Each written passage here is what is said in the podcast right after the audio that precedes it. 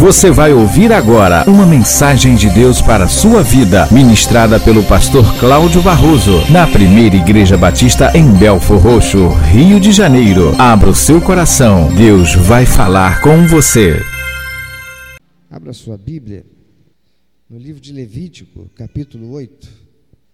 Parece que o fato do time do Brasil não ter vencido deixou muita gente tão abatida que ficou com dificuldade para ir à igreja, né?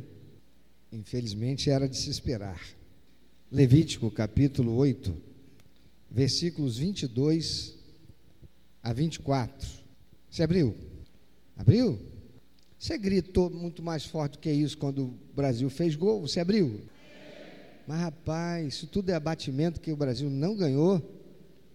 Mas se o Brasil tivesse ganho, não era o Brasil, era o time do Brasil. O, time, o Brasil que tem que ganhar é o Brasil que está aqui, é esse Brasil que está sentado aí, esse Brasil que está em todo lugar nessa nação. E a gente só vai ganhar na medida em que a gente tiver a disposição para vencer. Você está com disposição para vencer? Está mesmo? Porque até aquele que está abatido, se entrou aqui disposto para receber alguma coisa de Deus para vencer, então tem que demonstrar que está disposto a vencer. Porque quem está disposto a ser derrotado não tem chance, não tem esperança para essa pessoa, né? Se abriu. Puxa vida. Quem sabe se no próximo jogo o Brasil, né, o time do Brasil ganhar, você vai estar mais animado. Mas a nossa razão para estar animado não pode ser essa. Levítico capítulo 8, versículo 22 a 24. O texto da palavra de Deus diz assim: Então fez chegar o outro carneiro, o carneiro da consagração, e Arão e seus filhos puseram as mãos sobre a cabeça do carneiro. E Moisés o imolou e tomou do seu sangue e o pôs sobre a ponta da orelha direita de Arão, e sobre o polegar da sua mão direita, e sobre o polegar do seu pé direito. Também fez chegar os filhos de Arão, pôs daquele sangue sobre a ponta da orelha direita deles, e sobre o polegar da mão direita, e sobre o polegar do pé direito, e aspergiu Moisés o resto do sangue sobre o altar em redor. Texto dificinho de ser entendido. Texto problemático para encontrar entendimento. Porque se fez importante registrar esse rito de consagração de Arão e seus filhos ao sacerdócio que Deus estabeleceu para que a partir de então o povo que ele escolheu pudesse ter quem intercedesse por eles, oficiasse o ministério santo do culto e os ensinasse e os fizesse lembrar dos princípios e valores que Deus estabelecera e que dera através de Moisés. Sacerdócio este que deveria ser passado de geração em geração. Esse texto ele fala da consagração de Arão, que era irmão de Moisés e seus filhos, ao sacerdócio santo de Deus, para que oficiassem o culto e exercerem ensino da palavra de Deus para o povo.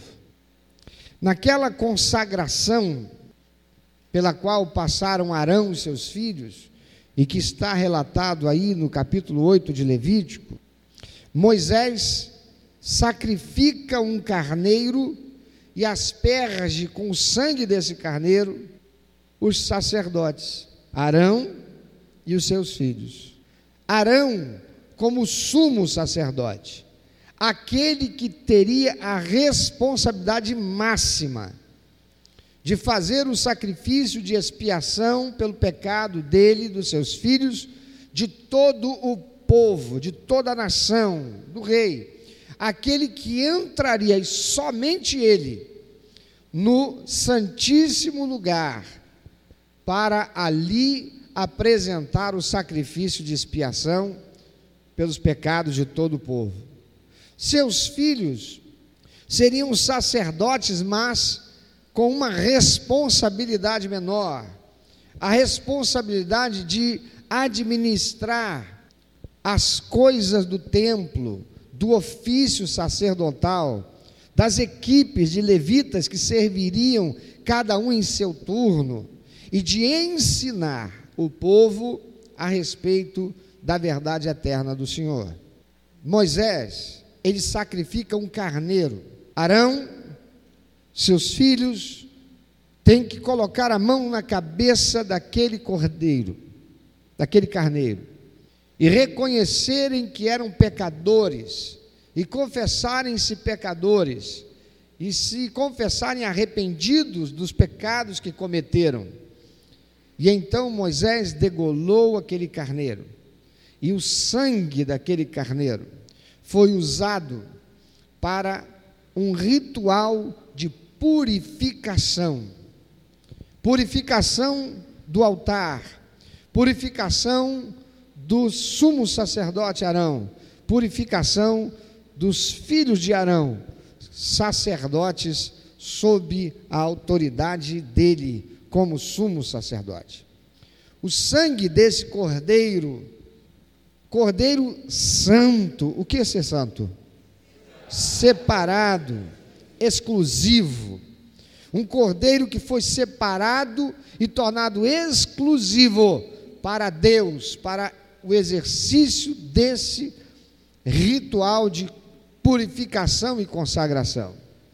Ele representa exatamente isso: purificação e consagração. Diga comigo, o cordeiro representa purificação e santificação. Deus estabeleceu nessa antiga aliança, que nós chamamos de Antigo Testamento, que um animal sem defeito fosse sacrificado em substituição do pecador e o sangue desse animal fosse aspergido sobre o pecador para o santificar, ou seja, torná-lo purificado, torná-lo santo, torná-lo aceitável para Deus. Porque Deus não pode aceitar aquilo que é impuro. Porque Ele é santo. Ele diz: Eu sou santo e vocês devem ser o quê? E o que é ser santo? Separado e exclusivo para Deus. Mas, às vezes também, era usado esse sangue sacrificial para santificar tornar exclusivo, separado para Deus, algum objeto ou pessoa. Então nós vamos encontrar nesse livro de Levítico o sangue do Cordeiro Santo sendo também usado para consagrar, para santificar, para tornar exclusivo, separado para servir a Deus, o candelabro chamado menorá, o altar do sacrifício, a mesa da propiciação, a arca da aliança, a, a mesa do altar do incenso e todos os utensílios que eram usados pelos sacerdotes no ofício do culto a Deus e no ofício santo sacerdotal. Esse ritual, amados, era prefiguração do sacrifício perfeito que viria a ser realizado por Jesus Cristo, o Cordeiro de Deus, que por seu sacrifício na cruz, com seu sangue inocente, derramado ali, pagaria o preço de remissão, tirando o pecado de todo aquele que nele crer, e o santificando, ou seja, tornando purificado para servir a Deus. O que é algo consagrado a Deus? É algo que é purificado para servir a Deus. Você pode repetir isso? Consagração é um ato de purificação e aliança para servir a Deus. Aqui nesse texto, nós encontramos esse ritual sendo realizado quando da consagração de Arão e seus filhos como sacerdote do Deus vivo. E olha que coisa interessante. Natália, minha filha, que está aqui hoje, depois de meses estudando lá em Israel, ela está morando lá na Terra Santa, vai aprender hoje aqui o que ela não aprendeu lá, a respeito de Deus. Ela tem muitas experiências para contar daquilo que é do contexto secular e religioso que ela vive hoje lá, na realidade dela. Está morando numa cidadezinha bem próxima de Jerusalém, mas vai aprender também como vocês hoje aqui. Amados, nesse texto, portanto, encontramos este ritual sendo realizado quando da consagração de Arão e os seus filhos como sacerdotes ao Deus vivo, e há alguns personagens importantes em destaque aqui nesse texto Levítico 8. E eu não vou falar de Moisés. Há alguns personagens aqui que são a razão dessa consagração. O primeiro personagem é Arão. Arão, irmão de Moisés, mais velho, ele é escolhido por Deus para prefigurar, para profeticamente, através da sua vida, seu exercício sacerdotal, apontar para a pessoa de Jesus Cristo, porque ele é investido da autoridade e do exercício ministerial como sumo sacerdote. Ele, portanto, vai prefigurar a pessoa de Jesus Cristo, aquele que é o nosso sumo sacerdote, porque hoje não é preciso termos aqui um sumo sacerdote, alguém que vá nos representar diante de Deus, entrando no Santíssimo Lugar com o sacrifício e o sangue de um animal, porque Jesus Cristo já entrou no Santíssimo Lugar como sumo sacerdote, apresentando o seu próprio sangue, tendo sido ele mesmo também a ovelha, o cordeiro santo, sem pecado, que se ofereceu e derramou seu sangue na cruz, e ele, somente ele, é aquele que intercede por nós, aleluia. Por isso ele diz: ninguém vem ao Pai se não for por mim. O que ele estava dizendo com isso? A partir de agora, o sumo sacerdote sou eu, e sou eu também o cordeiro do sacrifício. Não é preciso mais sacrificar animal nenhum para representar aquilo que agora eu vim cumprir. Por isso a palavra de Deus diz que Jesus veio para cumprir toda a lei e os profetas. Aleluia. Os outros personagens aqui são os filhos de Arão, que foram consagrados sacerdotes, e estes prefiguravam os cristãos, a igreja de Cristo e o sacerdote universal de cada um de nós que recebemos Jesus Cristo como nosso único, eterno e suficiente Salvador. Aleluia.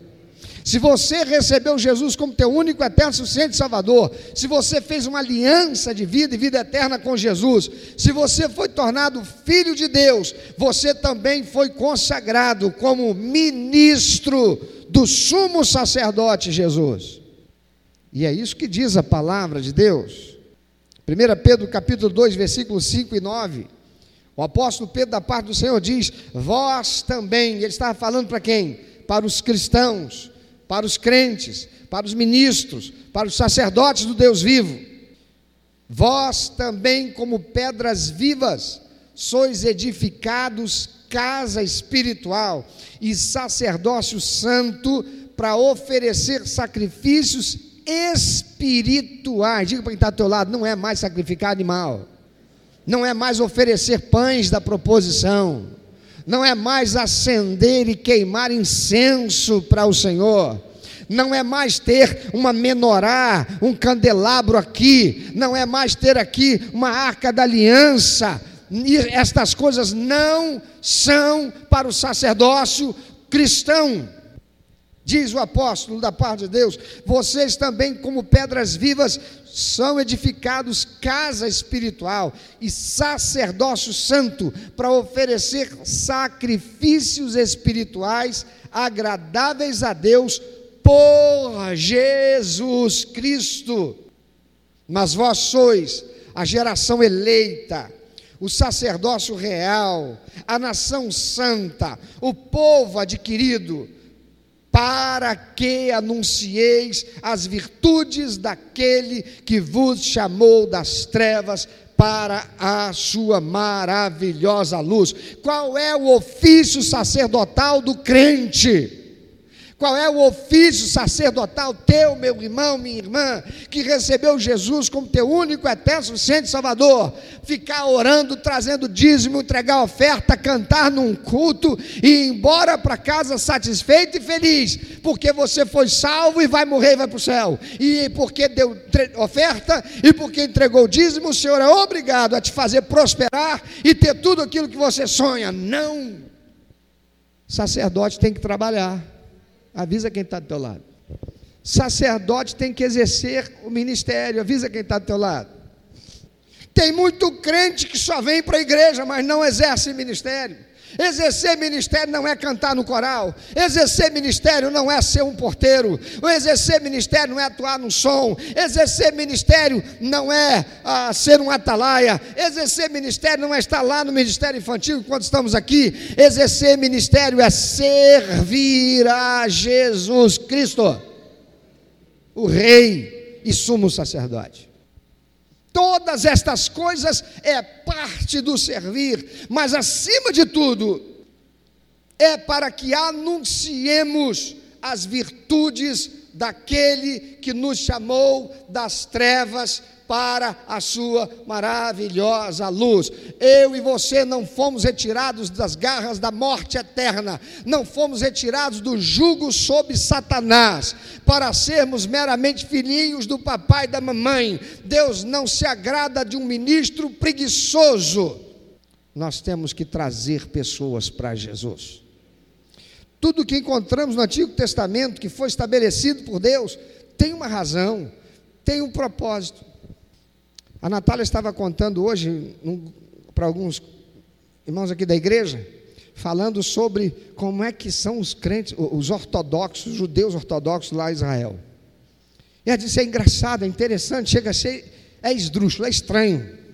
O judeu ortodoxo é aquele que anda todo de preto, com um chapéuzinho coco na cabeça e que tem o cabelo dele enroladinho aqui, você já viu isso na televisão? Aquela gente não trabalha, eles recebem do governo só para fazer orações. Você sabia disso? Uh! E eu ralando para Dedéu aqui, hein? Já nós estamos no lugar errado, meu filho. Vamos para Israel. Vamos virar judeu ortodoxo. Já pensou nós dois? Você vai ficar bonito com aquele chapéuzinho coco. Eu não sei como é que você vai arrumar para o cabelo crescer enroladinho e ficar até aqui. Mas eu ouvi dizer que tem um tal de negócio aí, como é que é o nome daquilo? Tic-tac, não sei. Tic-tac para mim é chiclete, bala. Eles recebem só para isso. Chega lá, Muro das Lamentações, ficam lá. Já viu na televisão?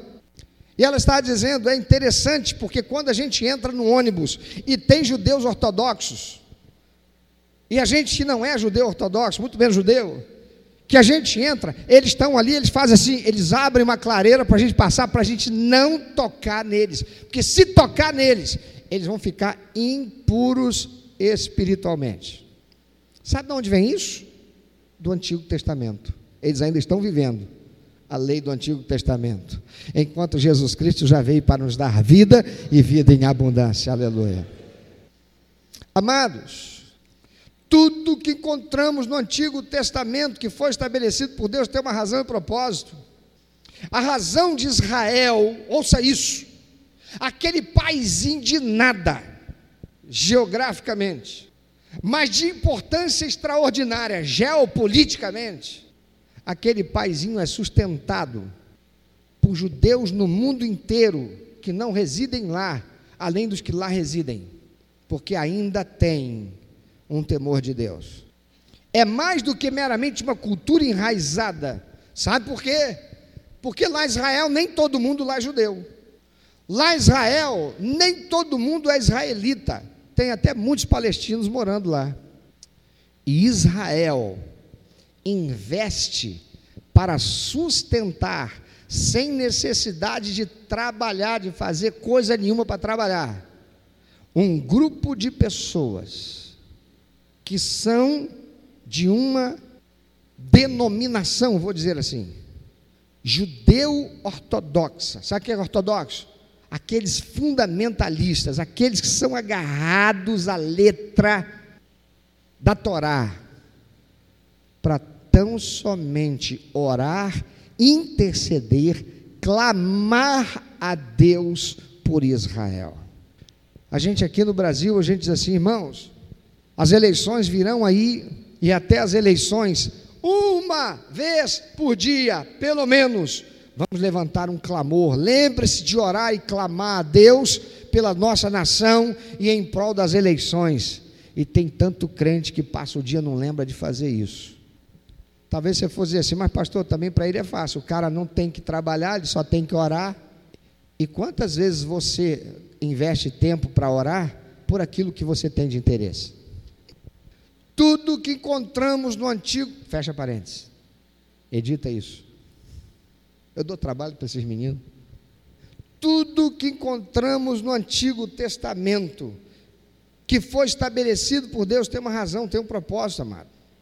O propósito de Deus estabelecer, por exemplo, que a mão direita deveria ser considerada a mão que toca as coisas puras, e a mão esquerda, a mão das coisas impuras, é porque Deus estava ensinando, imprimindo no seu povo o entendimento de que existe o certo e o errado, e Deus não aceita o que é feito de forma errada.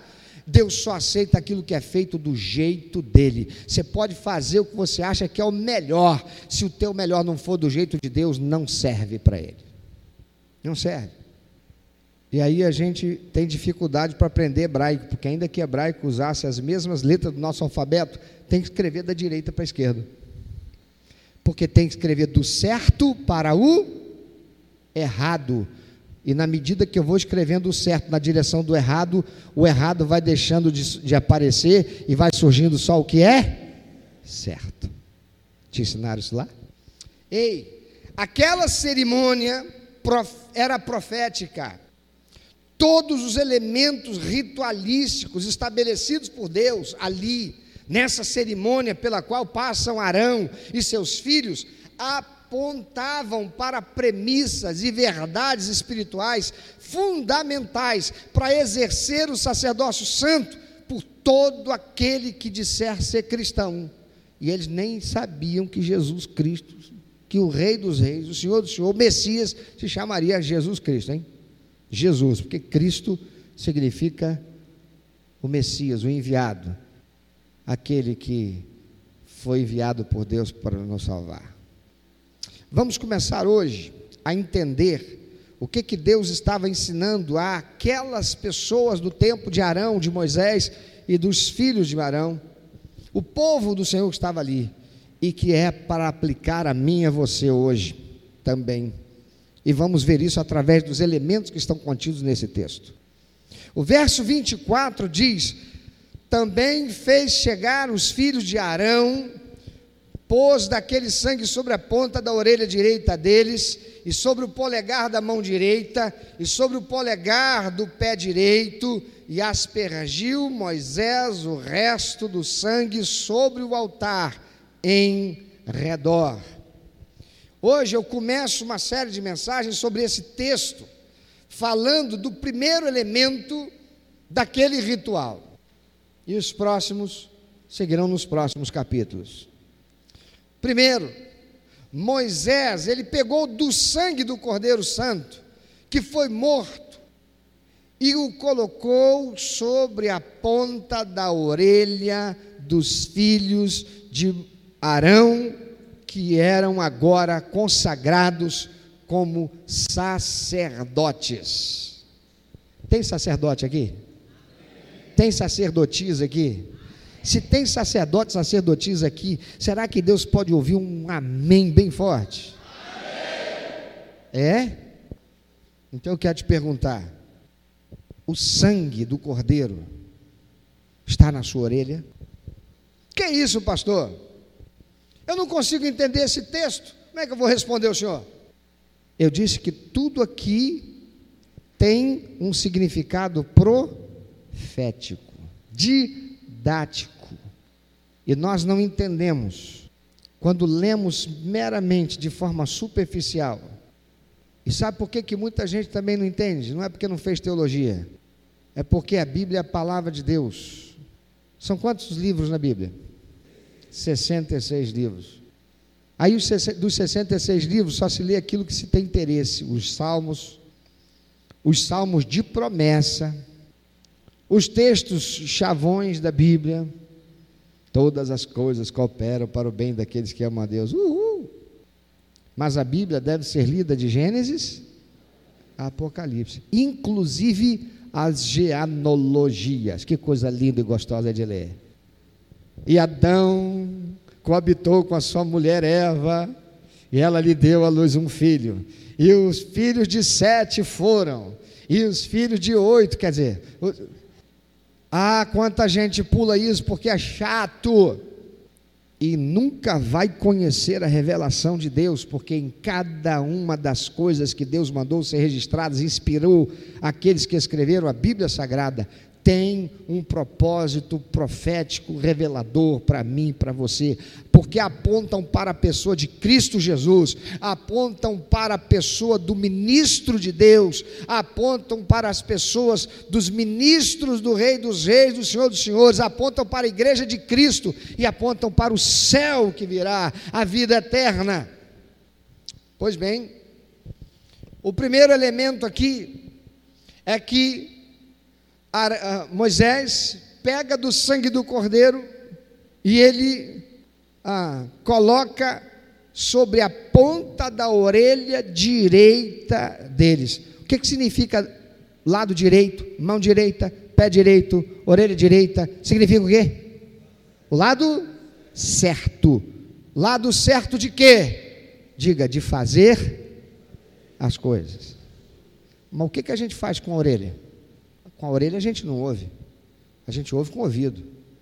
Ah. Cadê a nossa bióloga de plantão? Ensinar para a galera aí. Anatomia.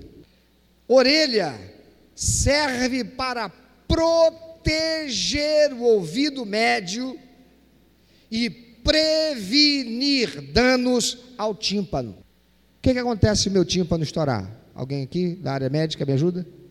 Vai ter problema para audição, né? Tem gente que vive com um besouro no ouvido, porque estourou o tímpano.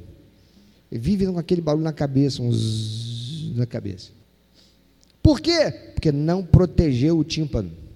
A orelha. Ah, você pode me ajudar? Vamos lá, vamos gravar isso. Para que serve a orelha? Precisa nunca mais dizer que serve para ouvir. Vamos lá? Diga depois de minha orelha.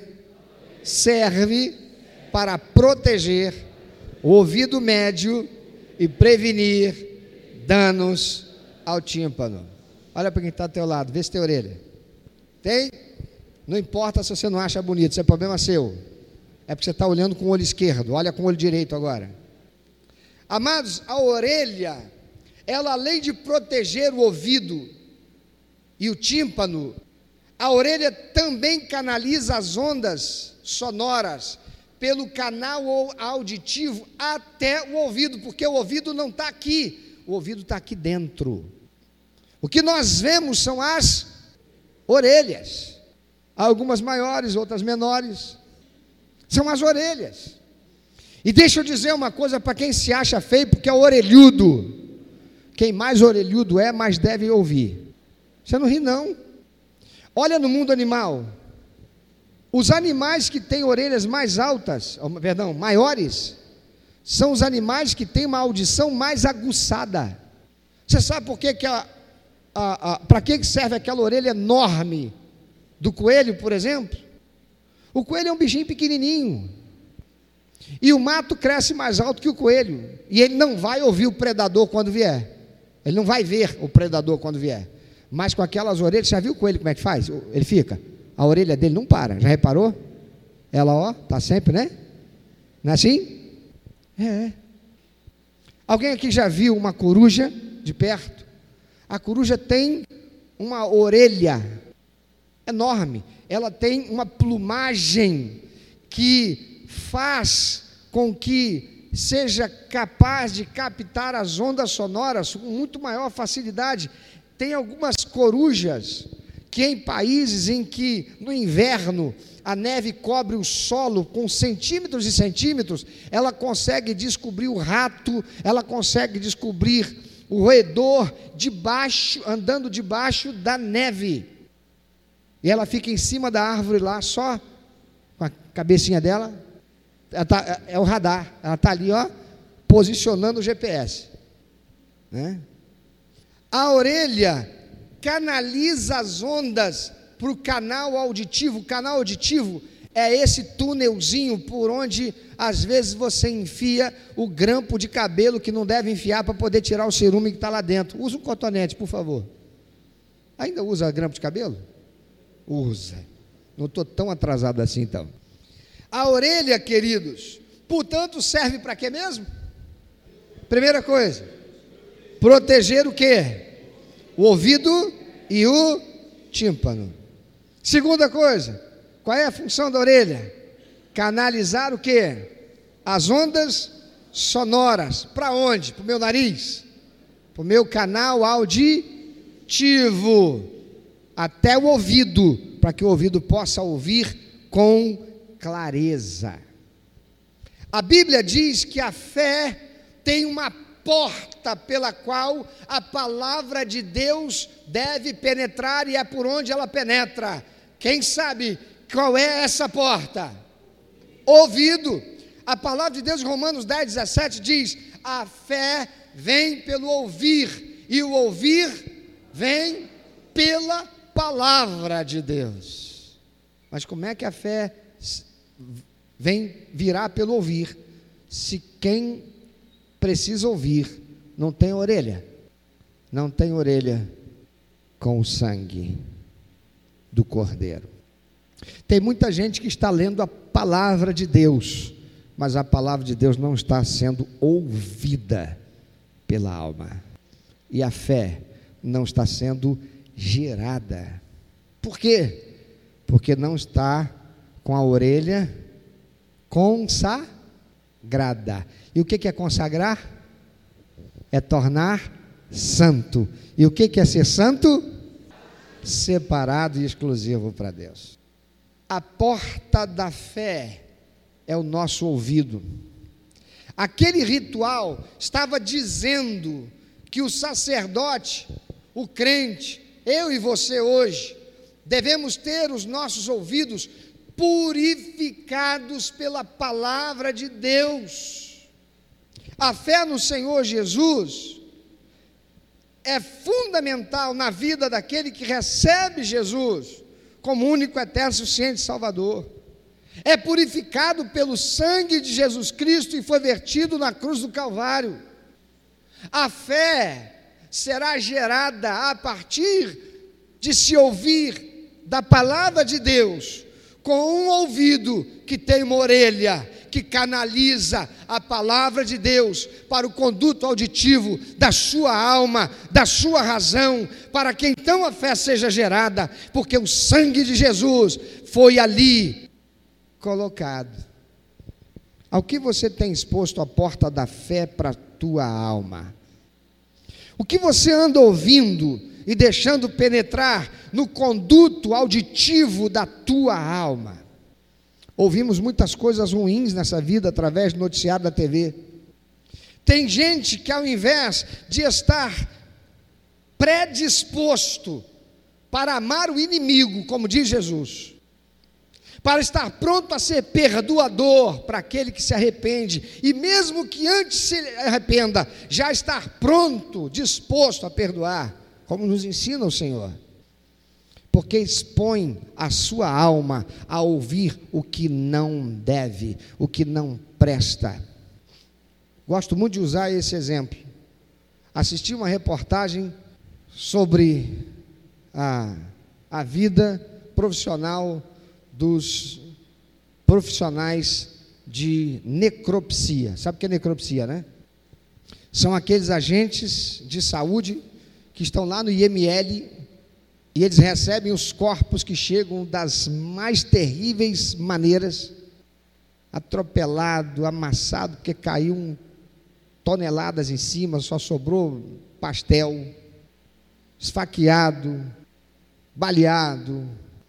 E eles têm que abrir o corpo, e eles têm que abrir órgãos, eles têm que analisar aquele corpo para chegar uma causa mortes, a causa da morte. E foi interessante ver que enquanto eles estavam trabalhando ali e o repórter filmando não tudo que estava acontecendo, um pouco assim, é, em plano a, aberto, deu o momento do horário do almoço. E o que eles fazem? Param tudo, vão no lugar apropriado, lavam as mãos com aqueles produtos químicos, saem e vão para o restaurante para almoçar. E eles almoçam conversando como se tivessem acabado de sair de um escritório de contabilidade. E acabam de almoçar.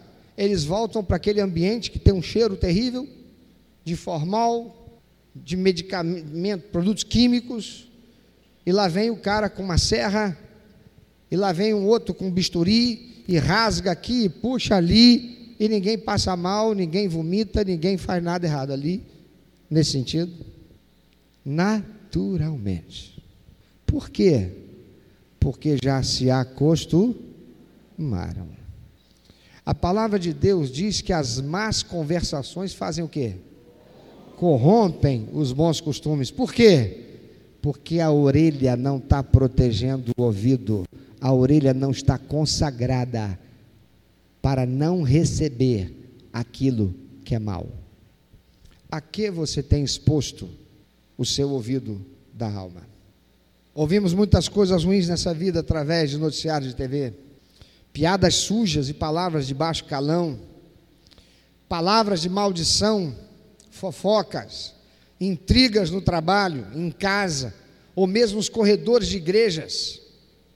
Tem pais que estão submetendo os seus filhos, ao invés de consagrarem a orelha dos seus filhos para que eles ouçam aquilo que abençoa, estão fazendo entrar pelo conduto auditivo dos seus filhos palavras de maldição, estão fazendo entrar nos condutos auditivos do seu cônjuge palavras de maldição, estão destruindo o seu lar, estão destruindo sua família, estão se destruindo, porque não estão sendo sacerdotes santos. Quem quer ser santo? Amados, é preciso purificar os nossos ouvidos e alimentarmos a nossa alma ouvindo mais a palavra de Deus. Temos ouvidos santos, consagrados, purificados, para que a nossa alma seja cheia de santidade e pureza, de modo que as nossas atitudes sejam agradáveis e possamos ser, sim, instrumentos do ofício santo de buscar e salvar os que estão perdidos, sermos verdadeiros sacerdotes que ministram a serviço do Senhor Jesus para a sua glória. E a palavra de Deus diz que a razão de sermos abençoados é de que nós damos prazer ao coração de Deus. A alegria do Senhor é a nossa força. Ouvimos muito falar do derramar da unção de Deus, que significa algo capacitador, sobrenatural, poderoso do Senhor sobre o crente. Mas antes da unção é preciso haver purificação. Olha para quem está do teu lado, diz, você está querendo receber mais de Deus? Você está esperando algum dom de Deus? Você está desejando um dom de Deus? Você está querendo uma capacitação de Deus? Primeiro tem que haver purificação. Tem gente que ouve a palavra de Deus, mas está com cerume nos seus ouvidos espirituais. E por isso não entende porque não consegue compreender o que está sendo dito da palavra de Deus. O pastor prega, o pastor ensina, está mostrando na Bíblia, mas não consegue entender. Não penetra a alma. Por que não? Porque tem cerume no ouvido. Um ouvido consagrado. É um ouvido que tem o sangue do cordeiro na ponta da sua orelha. Porque para exercer o ofício do ministério santo como sacerdote, como sacerdotisa do Senhor, ministro, ministra do Senhor, é preciso que os princípios e valores do Senhor estejam arraigados na sua alma, no seu coração, na sua razão, estejam constantemente nos teus ouvidos. Porque se não for do jeito de Deus, Deus não aceita. O Senhor diz para uma das igrejas da Ásia: porque vocês não são nem frios e nem quentes, mas são mornos. Eu não recebo, eu não aceito, eu vou vomitar. Esse cerume são sentimentos, são preconceitos errados que precisam ser desfeitos para que o entendimento seja estabelecido e a fé seja instaurada, porque a fé vem pelo ouvir da palavra de Deus. Você quer ter fé? Então coloca o sangue do cordeiro na ponta da orelha e se exponha para ouvir e receber de Deus. Porque Satanás trabalha tanto no que você ouve, para que você não ouça e creia, para você ter cerume nos ouvidos da sua alma, porque assim a palavra de Deus não chega ao ouvido, tem sujeira. E se tem sujeira, não haverá fé, não haverá atitude que agrada a Deus. Não haverá cumprimento da missão como ministro, servo e serva do Senhor. Todos os dias estamos sendo sujeitos a muita coisa que ouvimos e Satanás está usando a maioria dessas coisas para obstruir o conduto auditivo que nos leva a fé. Porque a fé vem pelo ouvir da palavra de Deus. Você tem ouvido a palavra de Deus, você tem ouvido os sentimentos, você tem ouvido os pensamentos que Satanás tem insuflado para fazer você comprar como seus.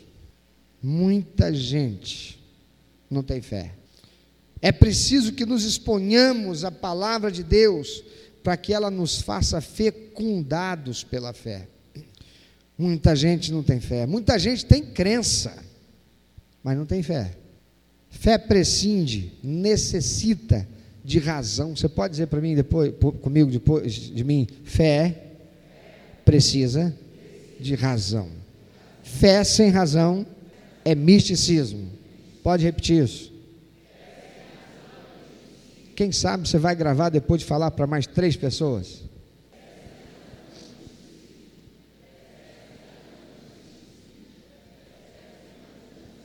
Tem muita gente que diz que os crentes são pessoas ignorantes, porque tudo eles falam a respeito de fé, e eu preciso de terrível isso, irmãos. Terrível isso. Eu preciso dizer que eles estão certos em relação a muitos crentes. Porque o que tem de crente místico, mas sem fé.